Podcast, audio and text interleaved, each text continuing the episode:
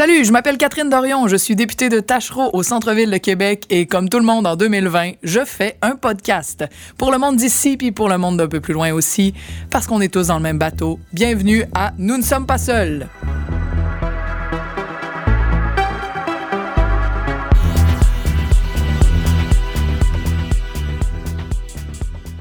Aujourd'hui, on est avec Nelly Brière. Nelly Brière est stratège en communication numérique, mais c'est surtout, on l'entend souvent à la radio, à Radio-Canada, au 98.5, euh, est chroniqueuse. Elle a un super gros talent de vulgarisatrice en ce qui a trait à tout l'univers numérique. Euh, moi, plusieurs fois, j'écoute ça, j'entends ça, je me penche sur ces dossiers-là, puis, mais à chaque fois que je l'écoute, j'en entends.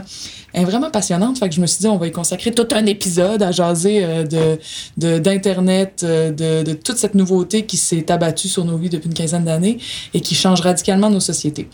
Salut Nelly! Salut Catherine. Comment ça va? Ça va très bien. Yeah! Je veux te demander de partir avec une question assez directe. Il y a eu dans bon internet est arrivé dans nos vies a transformé Mhm. radicalement à peu près tous les pans de Ben, tous vie, les, toutes les sphères de nos vies, oui. toutes les sphères de nos vies. Puis là on sent qu'il y a comme une espèce de backlash. Il y a une, une réaction une, une fermeture ou une raideur tout à coup. On voit de plus en plus d'articles sortir de plus en plus de, de, de monde parler du fait que ah internet ça nous fait pas du bien. Puis euh, la dépendance les écrans finalement faudrait peut-être tout arrêter ça Ce que j'appelle la technophobie, en fait. Bon. Mais effectivement, tu mets le doigt sur quelque chose parce qu'en ce moment, on baigne vraiment dans un espèce de bassin de technophobie où même il y a une interprétation erronée de plusieurs études scientifiques, un problème de compréhension aussi de ce que signifie une étude scientifique sur le sujet. On a vu entre autres une étude qui disait que les écrans rendaient les adolescents dépressifs, qui a fait extrêmement couler d'encre euh, et, euh, et, de, et qui a été qui a fait du millage à la télé, à la radio, dans les médias. Et alors que cette étude-là a un problème méthodologique, la relation entre la dépression, la dépression et être exposé à des écrans était moins grande que entre être dépressif et manger des patates. pour vrai? Donc, on aurait dû dire que manger des patates rend euh, dépressif.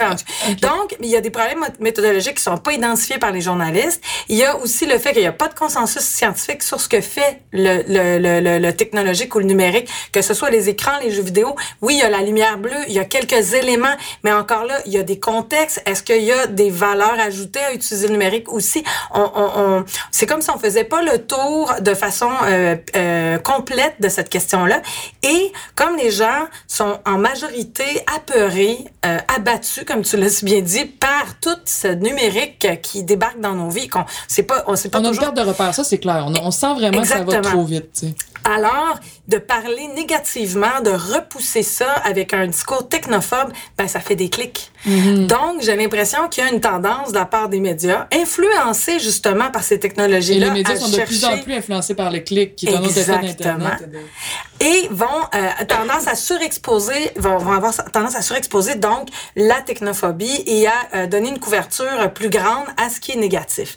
Mais là, c'est problématique parce que quand on repousse ça, euh, c'est bon, ça peut être plus facile d'ailleurs quand on est de, génération non native du numérique, ben nos relations, nos amis ne se sont pas basés là-dessus. Je veux dire, si vous n'êtes pas sur Facebook, sur Messenger, vous avez encore le numéro de téléphone de votre bon, bon euh, votre vieille Vous amie. avez encore votre job, vous, Vous avez des, encore- exact, vous avez c'est des, des, des usages sociaux, professionnels qui euh, peuvent euh, se passer du numérique. Mais si vous avez 15 ans, puis qu'on vous enlève votre téléphone, votre Facebook, etc., ben, ça veut dire que vous n'avez plus de vie sociale et vous pouvez vivre de l'exclusion euh, de façon importante. Et là, en simplement relayant ça en, en- en étant comme quelque chose de on n'accompagne plus toutes ces nouvelles générations-là qui définissent son identité dans ce nouveau monde numérique. On les accompagne pas. On leur montre pas l'exemple sur les comportements à développer vis-à-vis de ces technologies-là. On leur apprend pas à développer les compétences qu'il faudrait par rapport, par exemple, à comment bien s'informer, comment gérer sa vie publique, sa vie privée, comment développer ou gérer ses relations, quel genre de comportement est acceptable socialement ou Finalement, pas. en rejetant tout ça en bloc, on évite de commencer à créer une culture qui ait sa propre éthique, qui ait ses propres règles pour, euh, pour être bien dedans, finalement. Là. On, on- en l'investissant pas, on, on laisse un peu ça à l'anarchie de ce que les compagnies privées vont vouloir en faire. Exactement. Mais entre autres, il y a les compagnies privées que- qui ont un impact parce qu'évidemment, ces entreprises-là ne sont pas des coopératives ou ceux qui, ceux qui, qui en- sont en format On parle de coopératif. Facebook, on parle de, de tous les réseaux sociaux. De Twitter, Instagram, la famille Facebook, qui a, un- monopole, là, mais Ouais, après ça, sinon c'est Twitter, c'est Google qui sont comme qui ont un comportement à la limite pire pire que Facebook. Fait que, je veux dire, c'est des entreprises qui sont un peu dans le système économique dans lequel on est obligés de prioriser le profit. Parce que s'ils font pas ça, ils vont se faire battre compétitivement par une autre entreprise. Pour battre l'autre, pour être plus profitable, alors, euh, tu vas développer des algorithmes pour t'assurer que les gens passent plus de temps sur ta plateforme. Et ces algorithmes-là, euh, ils sont basés justement euh, sur le fait de te rendre actif sur la plateforme. C'est ce qui fait que, par exemple, toi, Catherine, tu vas t'ouvrir ton compte Facebook pour aller répondre à une amie qui t'a envoyé un message, puis qu'une heure après, tu es encore sur ton fil d'actualité, puis tu sais pas que c'est comme pourquoi J'ai pas répondu à mon ami. Non. Moi, là, j'ai parenthèse, tu sais, quand je fais ça, je me suis dit à un moment donné, il y a eu beaucoup de films de science-fiction euh, dans les dernières décennies sur euh, un jour, les robots vont dominer la planète et là, les humains vont être euh, soumis. C'est comme une peur qu'on porte en nous, là. C'est dans les récits humains, là. Un jour, nos créations, c'est Frankenstein, genre, vont nous dépasser puis vont nous contrôler. Ça, c'est le, le, le fantasme La négatif. dystopie, ouais. Ouais, c'est la, la, la grosse, l'angoisse, tu sais, du fond de, de- du fait qu'on est si créatif qu'on fait des choses que les, en fait, les humains ont produit des choses tellement puissantes. Puis euh, ça a été la même chose avec la bombe atomique, avec tout- toutes sortes de choses. Mais c'est utile, ces dystopies-là, parce que c'est ce qui nous permet de pas se rendre dans ces Oui. Exagérations-là. Tu sais, combien de fois on a nommé 1984? Bon, on peut peut-être l'observer concrètement en Chine actuellement, mais ce que je veux dire, c'est que le fait de- d'avoir des références très claires de jusqu'où ça pourrait nous mener, Black Mirror est une Ouais, série ouais. qui pousse... On en a besoin, ça c'est sûr. Mais ce que je voulais dire, c'est qu'on est, par exemple, le fait que euh, un jour les robots vont nous contrôler. Tu sais, des fois, à un moment donné, je pensais à ça. J'étais justement, je suis allée sur Facebook pour euh, faire un truc très simple qui m'aurait pris normalement une minute, puis je serais retournée à mon moment présent que je vivais. Mais non, tu sais, j'ai passé plus qu'une demi-heure là à faire je sais pas quoi. Puis je m'écœurais moi-même j'en avais presque un, un léger au le cœur des fois quand tu y vas puis sais plus ce que tu fais là. Puis là j'ai dit voyons qu'est-ce que je fais là-dessus là? J'étais en train de niaiser là-dessus pendant puis j'ai pas voulu faire ça.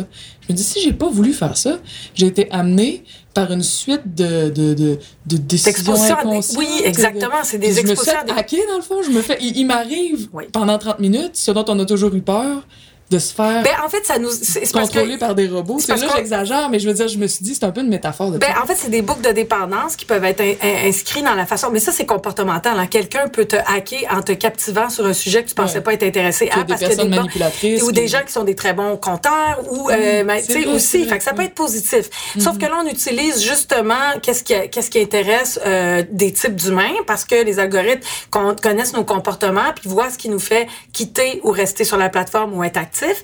Et là, ils vont avoir tendance à nous exposer à des contenus qui nous rendent actifs.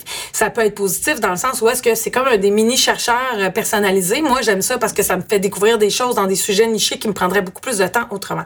Par contre, faut en être conscient pour s'en émanciper d'une certaine manière. Parce que qu'est-ce que ça crée? Quand tu parles de boucle de dépendance, c'est quoi? Exactement, c'est que les boucles de dépendance, c'est tout le système euh, euh, qui est euh, inscrit dans les euh, dans les algorithmes. C'est souvent les jeux vidéo, ils vont, sont, sont les pères pour utiliser ça. C'est ce qui te fait revenir. Dans Facebook, c'est le like particulièrement, ou le fait que tu vas avoir une rétroaction euh, qui va te donner une sensation. Euh, tu sais, il y a, y a bon, je pourrais pas. Il y a comme chimiquement, il y a chimiquement un plaisir quand quelqu'un, mais comme quelqu'un qui te rend un sourire, quelqu'un qui te donne une tape dans le dos, ça te stimule, ça te donne du plaisir dans la vie. Ça, ton cerveau est fait pour accueillir cette reconnaissance-là, puis en, en rechercher. Ben, sur Facebook, le like imite en quelque sorte cet aspect-là. Puis là, ça peut devenir problématique si euh, tu recherches la reconnaissance sociale uniquement de manière numérique.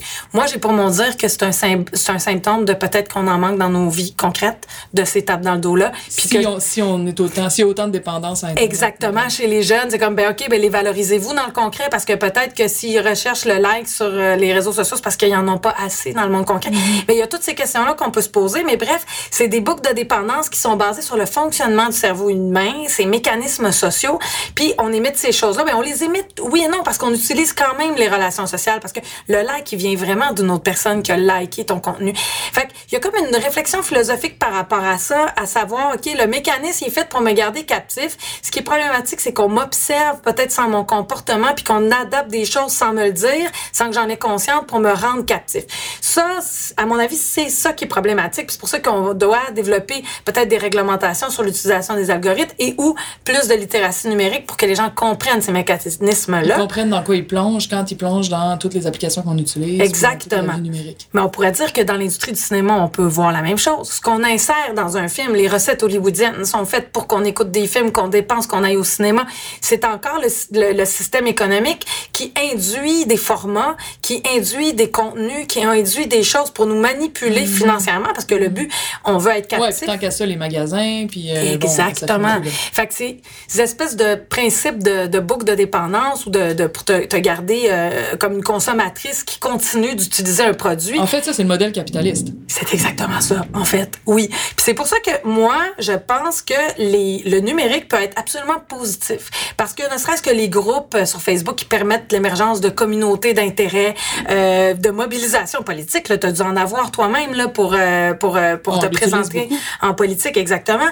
Euh, et il y a aussi la, la boîte de messagerie qui permet d'avoir des conversations en temps réel, même si on est extrêmement éloigné, d'avoir des relations amicales avec des gens qui sont géolocali- géolocalisés ailleurs, mais qui peut-être partagent des particularités difficiles à, à, à trouver, tu sais, puis qui nous permettent d'être d'être soutenus dans des dans des choses que c'est pas tout le monde qui comprend. Si on a un handicap, une maladie particulière, par exemple, une condition en particulier. Fait qu'il y a plein de points positifs. Ça pourrait hyper euh, posi- même le numérique pour avoir des fonctions au niveau du bien commun, au niveau du collectif hallucinant. Mais le problème, c'est que c'est complètement contrôlé par des entreprises privées qui, Qui sont soumises décident à la nécessité de faire du profit et d'être numéro un marché. en plus. hein. Exactement. Et qui développe une espèce de capitalisme de surveillance parce que c'est ça que ça fait. Parce qu'on te surveille pour pouvoir mieux te manipuler finalement. Et là, en plus, c'est détourné par, parce que le but de tout ça, parce que c'est un, c'est un- ces plateformes-là c'est un marché à double versant, en fait, où toi, on te offre un service en tant qu'individu contre, euh, de prendre tes données. Mais le marché, en fait, c'est de vendre de la publicité à des entreprises qui vont pouvoir te rejoindre, que tu vas pouvoir, genre, effectuer ce match-là entre un produit et un individu à l'aide des données que tu auras récoltées. OK? Donc, c'est pour ça qu'on tombe dans l'espèce de capitalisme de surveillance qui est fait pour te profiler commercialement. Et là, ça devient, euh, à mon avis, problématique parce qu'on a tous un, un- des outils qui font partie de toutes les sphères de nos vies, mais qui sont rendus un espion extrême de nos vies privées dans un but mercantile absolu euh, et qui euh, et qui dénature des outils qui pourraient être, euh, à mon avis, au service de l'humain de façon beaucoup plus saine. Donc, comment on pourrait imaginer, genre, un Internet plus sain si on imagine que la nécessité... Parce que dans le fond, si ces entreprises-là ont pas absolument besoin d'être numéro un, imaginons, là, dans un monde idéal, toutes ces compagnies-là sont des grosses coops euh, Elles sont au. Québec maintenant. ouais, genre, c'est ça. Imaginons que euh, ils sont pas obligés donc de faire du profit, donc ils, ils sont pas obligés non plus de nous maintenir le plus longtemps possible sur leur site. Ils peuvent dire viens me voir quand ça me tente. Facebook pourrait dire Ben non, parce que ça, ça existe déjà, puis ils perdent, parce qu'on est, on est attiré par des plateformes qui ont des algorithmes comme ça, parce que justement, on veut être exposé à des contenus qu'on aime. Comment on finit par euh, écouter certaines chaînes de télévision. Alors moi, je, moi, je pense en fait que la vraie solution, c'est l'éducation, la littératie, pour justement avoir un choix conscient avoir un choix conscient de dans quel espace tu veux aller, dans quel espace tu te situes. Déjà, Facebook va développer son onglet d'actualité, là, qui va être intéressant à suivre. Alors, ça va être peut-être de justement être conscient des niveaux d'algorithmes, d'avoir un contrôle peut-être sur ce niveau d'algorithme-là, qu'il y a un étiquetage la façon dont les algorithmes se comportent, en quelque sorte, sur nos fils d'actualité. Mais ça, moi, je pense que ça doit passer par la réglementation. Parce que dans un monde merveilleux, si tu as des réglementations qui obligent les entreprises euh, des façons de faire dans la façon de développer justement des algorithmes, façon de faire au niveau de la transparence, euh, qui en plus euh, qu'on s'assure que les citoyens sont avertis, sont informés, sont éduqués pour comprendre ces écosystèmes-là et pouvoir décider de reprendre un certain contrôle parce que tu peux pas t'en émanciper si t'as aucune idée que t'es manipulé, là, on s'entend. Euh, alors, si on, on, on façonne tout ça, puis que c'est sûr que dans un monde merveilleux, euh, ben, il faudrait que ces entreprises-là, comme tu dis, soient des coops, mais je pense pas que malheureusement la révolution mondiale n'est pas pour demain. non, c'est ça. On, on s'en parlera quand ça arrivera. Mais là, on on est clairement pas là. Mais euh, en attendant, on peut au moins faire un minimum pour protéger les, les, les Québécois en justement proposant des projets de loi, des réglementations. Puis je vous dis là, Facebook les attend ces réglementations-là. Oui, oui, ils l'ont oui. même mentionné. Fait qu'ils vont pas se sauver, puis ils vont pas, ne- ils vont s'y plier. Ils se sont déjà pliés euh, au RGPD, qui est une sorte forme de réglementation européenne. Fait que qu'est-ce qu'on attend ici pour mettre au centre du numérique le citoyen, puis d'arrêter de traiter ça comme une espèce de bébelle qui touche pas tous les aspects de nos vies. Ça touche notre notre système électoral, ça touche euh, notre façon de consommer, ça touche notre éducation, ça touche tout- tous les domaines. si. Est-ce que ça se pourrait que les pouvoirs politiques sont comme euh, ben, sont naturellement craintifs, en fait, à s'attaquer à des grandes compagnies, là, puis à dire, euh, bon, euh, j'aimerais te réglementer. Ça a été le cas avec la cigarette, ça, c'est le cas avec la malbouffe aujourd'hui, c'est le cas avec... C'est tout ce qui demande ben, un changement de culture, parce que c'est un peu ça, dans le fond, que tu dis, de la réglementation, mais aussi, quand tu parles de littératie numérique, c'est de dire, vous évoluez dans un monde que vous devez comprendre, puis donc vous devez être capable de vous protéger de certaines choses, puis de valoriser certaines choses, puis de faire des choix. Mais pour ça, ça veut quand même dire en quelque sorte, c'est enlever du pouvoir à des compagnies privées qui, des en ce moment, sont plus puissantes que l'État québécois. Puis, mais c'est encore plus complexe que ça. J'ajouterais une couche parce que même dans le cas, par exemple, de Facebook, qui est très enclin à ce qu'on développe des, des, des, euh, des, lois, par exemple, ben le problème, c'est qu'on est en relation avec les États-Unis qui, eux, peuvent nous dire, en tant que Canada, par exemple, eh ben là, si tu veux réglementer le secteur de Facebook, moi, je, dérègle, je déréglemente, je vais réglementer le secteur du ils bois. Vont se venger, comme ils ont fait parce avec la ils ont, des ils, ont, menacé la France de faire ça quand ils ont voulu faire une taxe au Google. C'est plus. fait que c'est, fait que c'est des enjeux politiques. Euh, c'est difficile de s'émanciper, par exemple, d'un système qui est capitaliste quand l'hégémonie euh, presque euh, économique est faite par notre voisin et que on a des relations euh, obligatoires avec lui. Pourtant, c'est si, c'est tellement central. C'est nos communications, c'est une forme d'éducation aussi. Puis là, c'est toutes nos relations, je veux dire, qui sont qui, qui passent à travers ça maintenant, qu'on le veuille ou non. Si tu, si on peut-tu quasiment aller jusqu'à dire que à cause de l'implication des États-Unis dans protéger ces compagnies-là, c'est une forme de néocolonialisme aujourd'hui. Mais on pourrait dire ça. C'est intéressant de voir ça Parce comme qu'on n'est pas capable, nous, de réfléchir. On a de la misère, en Ben fait, à non, réfléchir exact. nous, à comment on voudrait vivre ça. tu sais. En fait, la réflexion n'est pas vraiment là. Même au gouvernement du Québec, c'est... Ben, en fait, je pense qu'elle l'est de plus en plus. Il y a certains élus, mais encore là, c'est mal compris. Il faut, que, il faut que ce soit compris par les élus, déjà. Ça, c'est une chose. Mais en plus, il y a tous les fonctionnaires qui sont très importants dans, dans la, la- justement, dans ce qu'on développe. Il y a quand même des rapports très étoffés qui ont été développés. Il y en a un au fédéral, mais il est fabuleux, qui propose plein de solutions par rapport à ça. Euh, il y a 26 recommandations, là.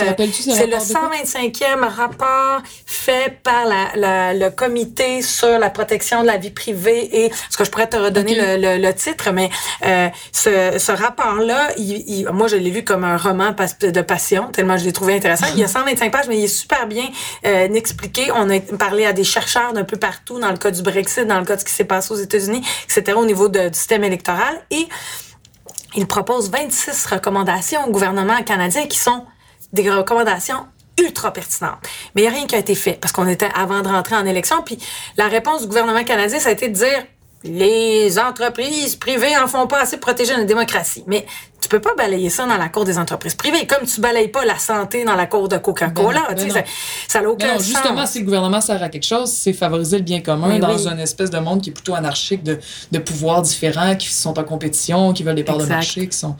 C'est pour ça que là, je pense que c'est ce genre de choses. Puis ce rapport-là proposait non seulement des lois, mais des, justement des budgets pour développer la littératie numérique, mais aussi une façon d'étiqueter, d'ajouter un code de déontologie dans les algorithmes, par exemple, pour favoriser l'information véritable par rapport à l'information problème, tu sais, de, de, la source, par exemple. Fait qu'il y avait plein de propositions euh, ultra pertinentes là-dedans. Fait que je pense qu'il y a des fonctionnaires de plus en plus qui font bien leur travail. Après ça, faut que les élus suivent. Mais là, les élus aussi, il y a une question idéologique là-dedans. Il y a des élus qui sont d'accord avec plus de réglementation, d'autres pas. Je sais que dans le cas de ce rapport-là, les conservateurs sont absolument contre. Le, le, le NPD est absolument pour. Et puis, le, il s'était mitigé au niveau des libéraux. Fait que, mais là, euh, qu'est-ce qui arrive au Québec? On a, ces questions-là sont pas super développées. On a tendance, là, je sais que il y a beaucoup de choses qui touchent la vie privée, euh, les enjeux de vie privée, puis les enjeux de données. Euh, et le, même le gouvernement québécois euh, veut pas développer de commission spéciale là-dessus, alors que moi, je pense... C'est central à, à Oui. tellement de choses, c'est fou, mais... Puis là, nos données circulent partout. Je me demande pourquoi ils n'ont pas voulu qu'il y ait des commissions. Ben parce que c'est favorable pour les entreprises privées en fait de pas faire de commission parce que quand tu fais pas de commission ben là tu consultes des entreprises privées qui te proposent des solutions super payantes souvent en appel d'offres puis ça finit là.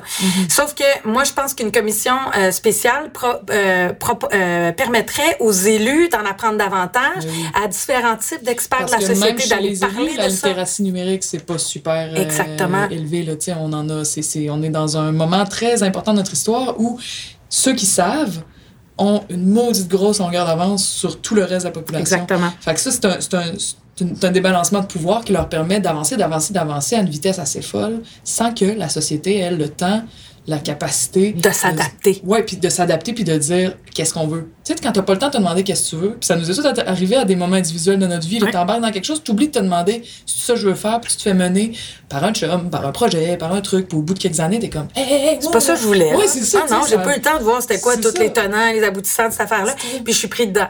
Puis c'est exactement ça.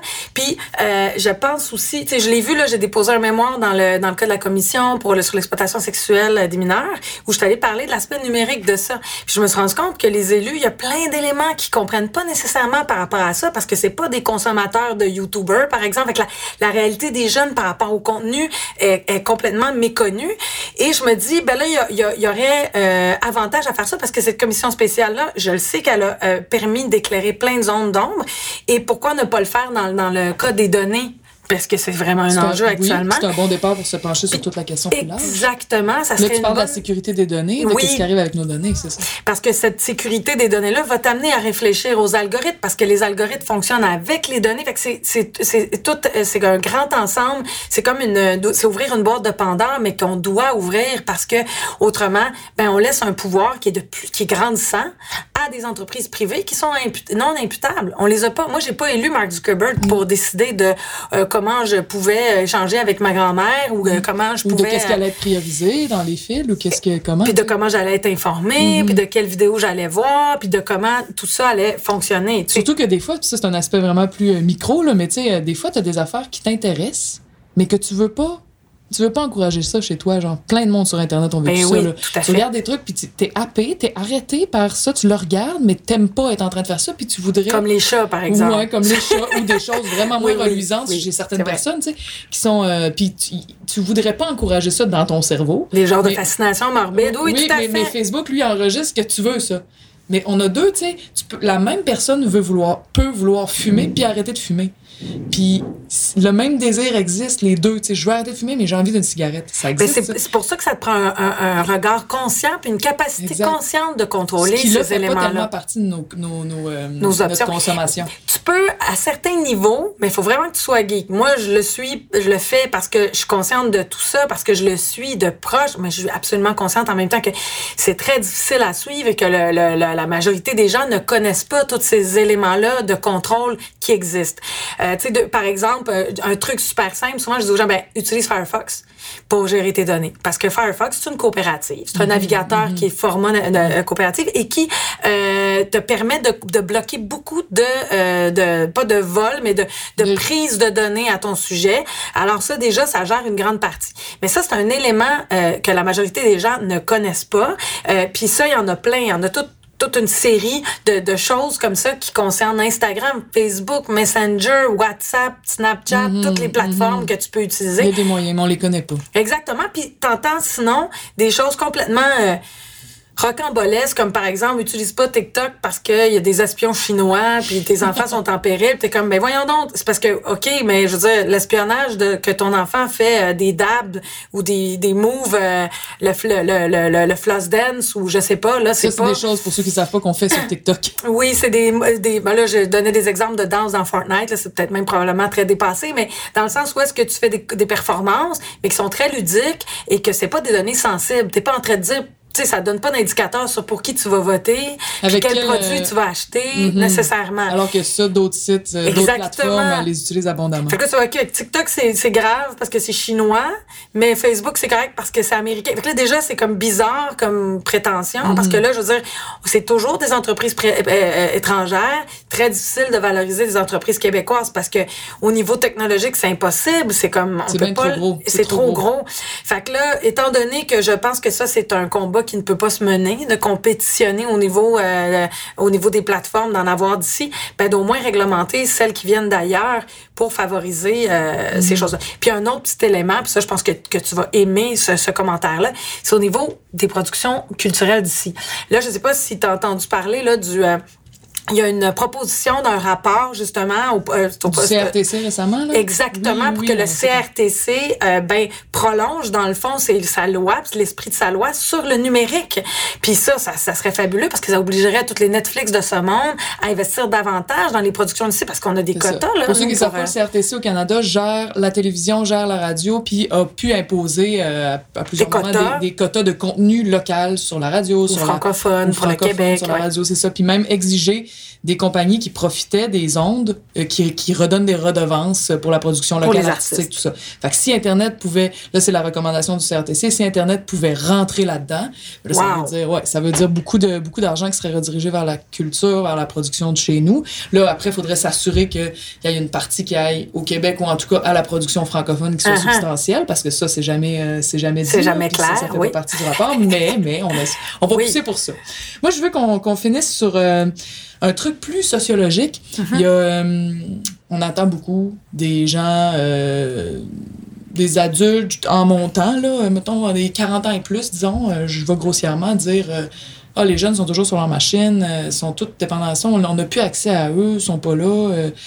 j'ai jasé avec plein de, de, vrais petits vieux, là, uh-huh. adorables personnes qui, super le fun, avec qui j'ai jasé en région cet été. J'ai eu des super belles conversations avec eux.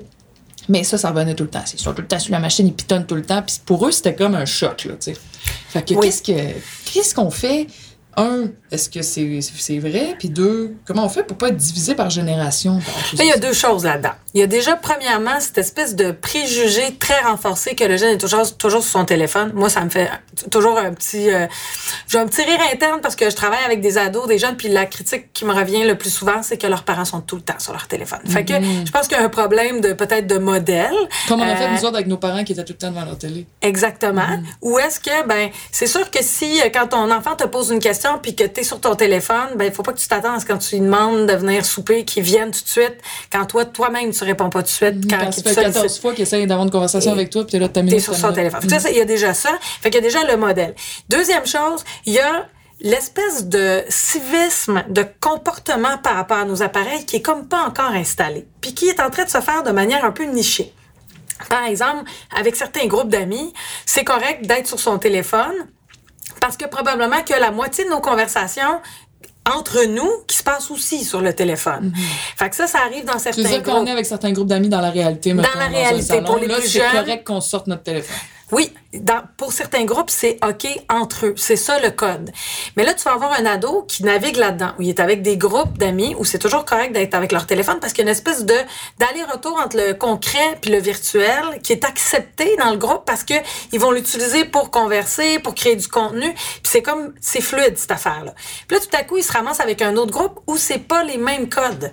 Et là, ça, ça, il y a, une seul à le sortir, puis tout le monde est choqué. Exactement. Fait qu'il faut toujours, premièrement, comprendre, ça c'est un apprentissage que les jeunes ont à faire, comprendre t'es dans quel environnement, puis c'est quoi le taux acceptable de sortie de ton téléphone. Puis même on parle des jeunes, mais moi-même, je présente, des, ça m'arrive de présenter des amis qui ont mon âge, entre 35-45 ans, puis ils font la même chose. Puis il y en a un qui le sort au bout d'une, euh, pour faire pour faire une recherche tout à coup sans dire aux autres... Euh, hey, excusez-moi, je, je, veux regarder ça, ou tu sais, ou ça, c'est ça, puis moi, je suis mal à l'aise. Moi, je suis comme genre, non, non, là, je veux que mes amis s'aiment, personne se juge, ça en fait pas ça. Mais ça t'amène un bon point parce que l'autre affaire, c'est qu'on dit pas ce qu'on fait. Puis ça, c'est peut-être un autre problème. Exemple, on a une discussion passionnée sur un sujet, je sors mon téléphone, tu as l'impression que je réponds à un autre texto, puis je m'en fous. Je suis peut-être en train de faire une recherche Wikipédia pour étoffer notre conversation. Mais ça, on n'a comme pas le réflexe de se le dire. Moi, j'essaie de le faire Moi, maintenant. ça me met mal à l'aise. Oui, de faire ce que je, sors mon téléphone, je fais juste chercher, je, fais, je, fais, je vais étoffer ce qu'on se dit, je vais sur mm-hmm. Wikipédia. Puis ça, c'est des réflexes qu'on Parce que tu irais chercher l'encyclopédie, on se poserait pas de questions. Ben, ça, exactement. fait que là, il y a tout ce, ce code-là de qu'est-ce qu'on est en train de faire, euh, de se le dire, de s'avertir pour pas que l'autre sombre dans une paranoïa. Parce que pour nous, ça semble normal. On se dit, ben, c'est correct ce que je fais, je peux sortir mon téléphone, c'est légitime. Mais il faut le dire à l'autre parce que l'autre, il va, il va pas penser, il, va pas le savoir. en train de l'abandonner là, tu sais. Tout à fait. Je suis plus avec toi, là, je fais d'autres choses. Puis, dans certains groupes d'amis, peut-être que tes amis vont assumer que tu fais ça parce que c'est ça votre usage. Quand tu sors ton téléphone devant lui, c'est toujours pour ça. Peut-être que ça, c'est déjà fait. Donc, on bout pas, il nous manque une culture. C'est exactement ça. La culture de l'utilisation du téléphone n'est pas définie parce qu'il y a personne pour la présenter, pour la mhm. proposer. Je veux dire, moi, les enfants, on leur apprend à leur dire bonjour, euh, s'il vous plaît, merci, euh, comment manger à table. Mais comment utiliser son téléphone, c'est comme disparate. C'est quoi qui est poli, c'est quoi qui est pas poli, c'est complètement, c'est vrai que c'est pas normé. Non, c'est en train de se faire, puis c'est un petit peu n'importe comment. Fait que c'est pour ça que moi, je, puis même, j'ai fait une chronique avant le temps des fêtes euh, à Radio-Canada où j'expliquais, ben là, c'est le temps, quand vous, vous commencez, tout le monde est arrivé, là, avant de, de faire votre soirée de Noël, puis qu'il y en a qui se craignent contre les autres, ben établissez c'est quoi les règles. Vous recevez, dites à tout le monde si vous êtes à l'aise qu'ils sortent leur téléphone ou pas, puis pour quelle raison ils pourraient le sortir. Si pour prendre des photos, c'est correct. Euh, mandatez donc une personne qui a un bon téléphone puis qui est bon là-dedans pour qu'il fasse les photos. C'est mhm. de juste le définir. Parce qu'on est là pour être ensemble, donc si on décide qu'on est ensemble, on peut peut-être tous s'entendre sur comment qu'on utilise le téléphone. Puis le téléphone peut être très bien pour la mise ensemble parce qu'il peut permettre justement de faire des souvenirs, des vidéos, des photos.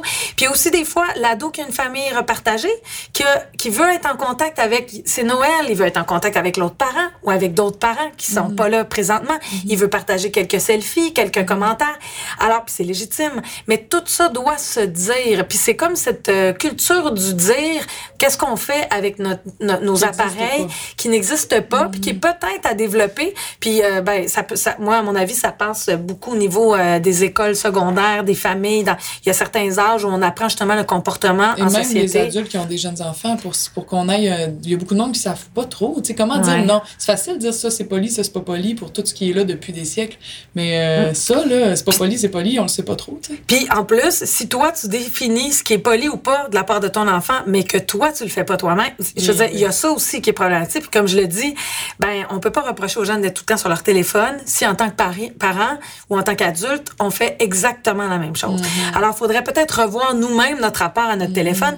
Moi, je suis pas pour les discours de tous déconnectés, contre, pour ou contre les écrans, tant d'écran ou pas, parce que ça peut plus être divisé comme ça. Les écrans, c'est une façon de parler à ma grand-mère, d'écouter de la musique, de, de faire des chorégraphies tout peut passer par l'écran et tout peut pas être jugé au même niveau. Mhm. Il faut prendre à la pièce qu'est-ce qui est fait. OK, là, on fait de l'activité physique. Ça peut inclure de faire une performance sur TikTok. C'est avec un écran, mais c'est de l'activité physique. Ou là, on est en échange social, mais on peut inclure deux, trois personnes qui sont mhm. pas là physiquement. Fait qu'il faut définir davantage que écran ou appareil ou pas d'appareil. Fait que dans le fond, je te... ce que je vois là, de tout ce que tu me racontes depuis tantôt, puis de toutes les chroniques que des fois j'entends euh, de toi, toi, là, tu t'avances là-dedans puis tu dis, il faut absolument qu'on crée une culture du numérique qui soit une vraie culture humaine.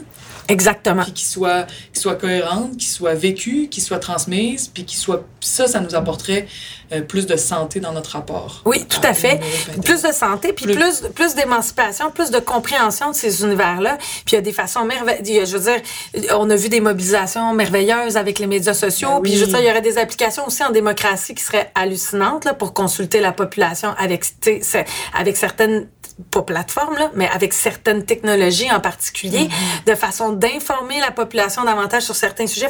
il y a plein d'applications fantastiques pour le bien, pour le collectif.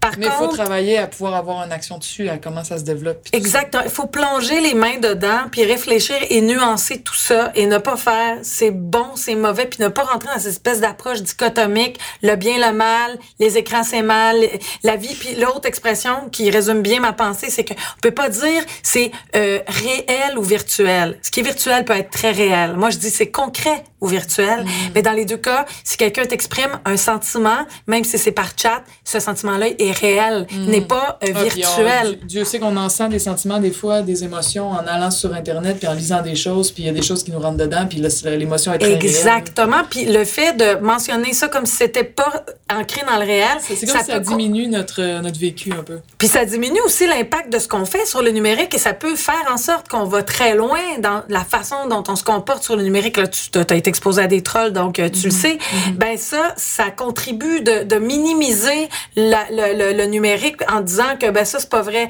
Non, quand on insulte quelqu'un, c'est aussi vrai que dans le réel. Alors c'est cette culture là de hey, cet espace-là, c'est pas un sous-espace qui a moins de sens. Quand tu dis à quelqu'un euh, que tu l'aimes ou que tu le détestes, ça n'a pas moins de portée parce que ça se passe dans un espace chat ou dans le réel. Ça n'a peut-être pas le même impact, c'est pas le même senti, c'est pas le même, mais c'est pas moins réel. Et on doit prendre en considération euh, l'aspect euh, réel du virtuel finalement pour euh, l'inclure dans notre façon, dans, notre, dans, dans, notre culture dans notre sociale. Dans notre philosophie, dans tout. Dernière question, tu te fais inviter, mettons, dans un chalet dans le bois, puis c'est pas de téléphone, pas de, pas de rien pendant deux jours, tu réagis comment? Ben moi, je fais ça au moins une fois par année. Ça m'arrive. Donc, oui. ça te fait plaisir, tu dis pourquoi pas? J'irai pas dans une prison de quatre murs qui a rien à faire. Moi, moi, j'adore aller dans un endroit que j'aime, comme par exemple aller dans la forêt. J'aimerais ça.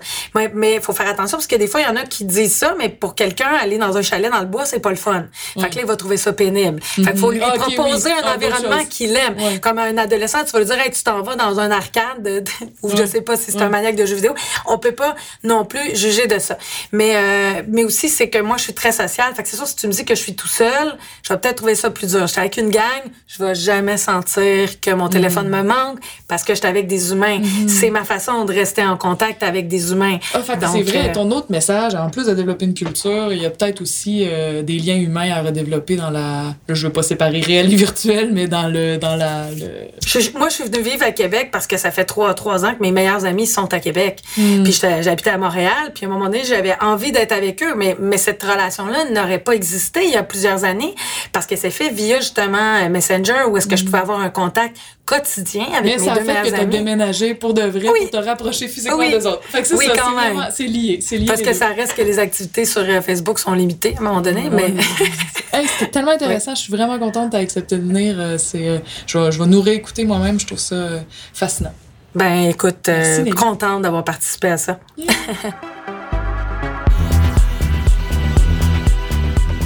Si vous avez aimé ce que vous venez d'entendre, je vous invite à vous abonner pour rien manquer des prochains épisodes. On a une maudite belle saison qui se prépare avec euh, des thèmes super intéressants. Ah oui, important, l'édition et le mixage sonore de Nous ne sommes pas seuls est une gracieuseté du Mixbus Studio, qui est un autobus scolaire converti en studio d'enregistrement nomade. Sont impressionnants et beaux. Ils parcourent les routes du Québec pour enregistrer des artistes en session live. Allez voir ce qu'ils font sur Facebook, Instagram et YouTube. Merci Mixbus. Que nous ne sommes pas seuls. À la prochaine.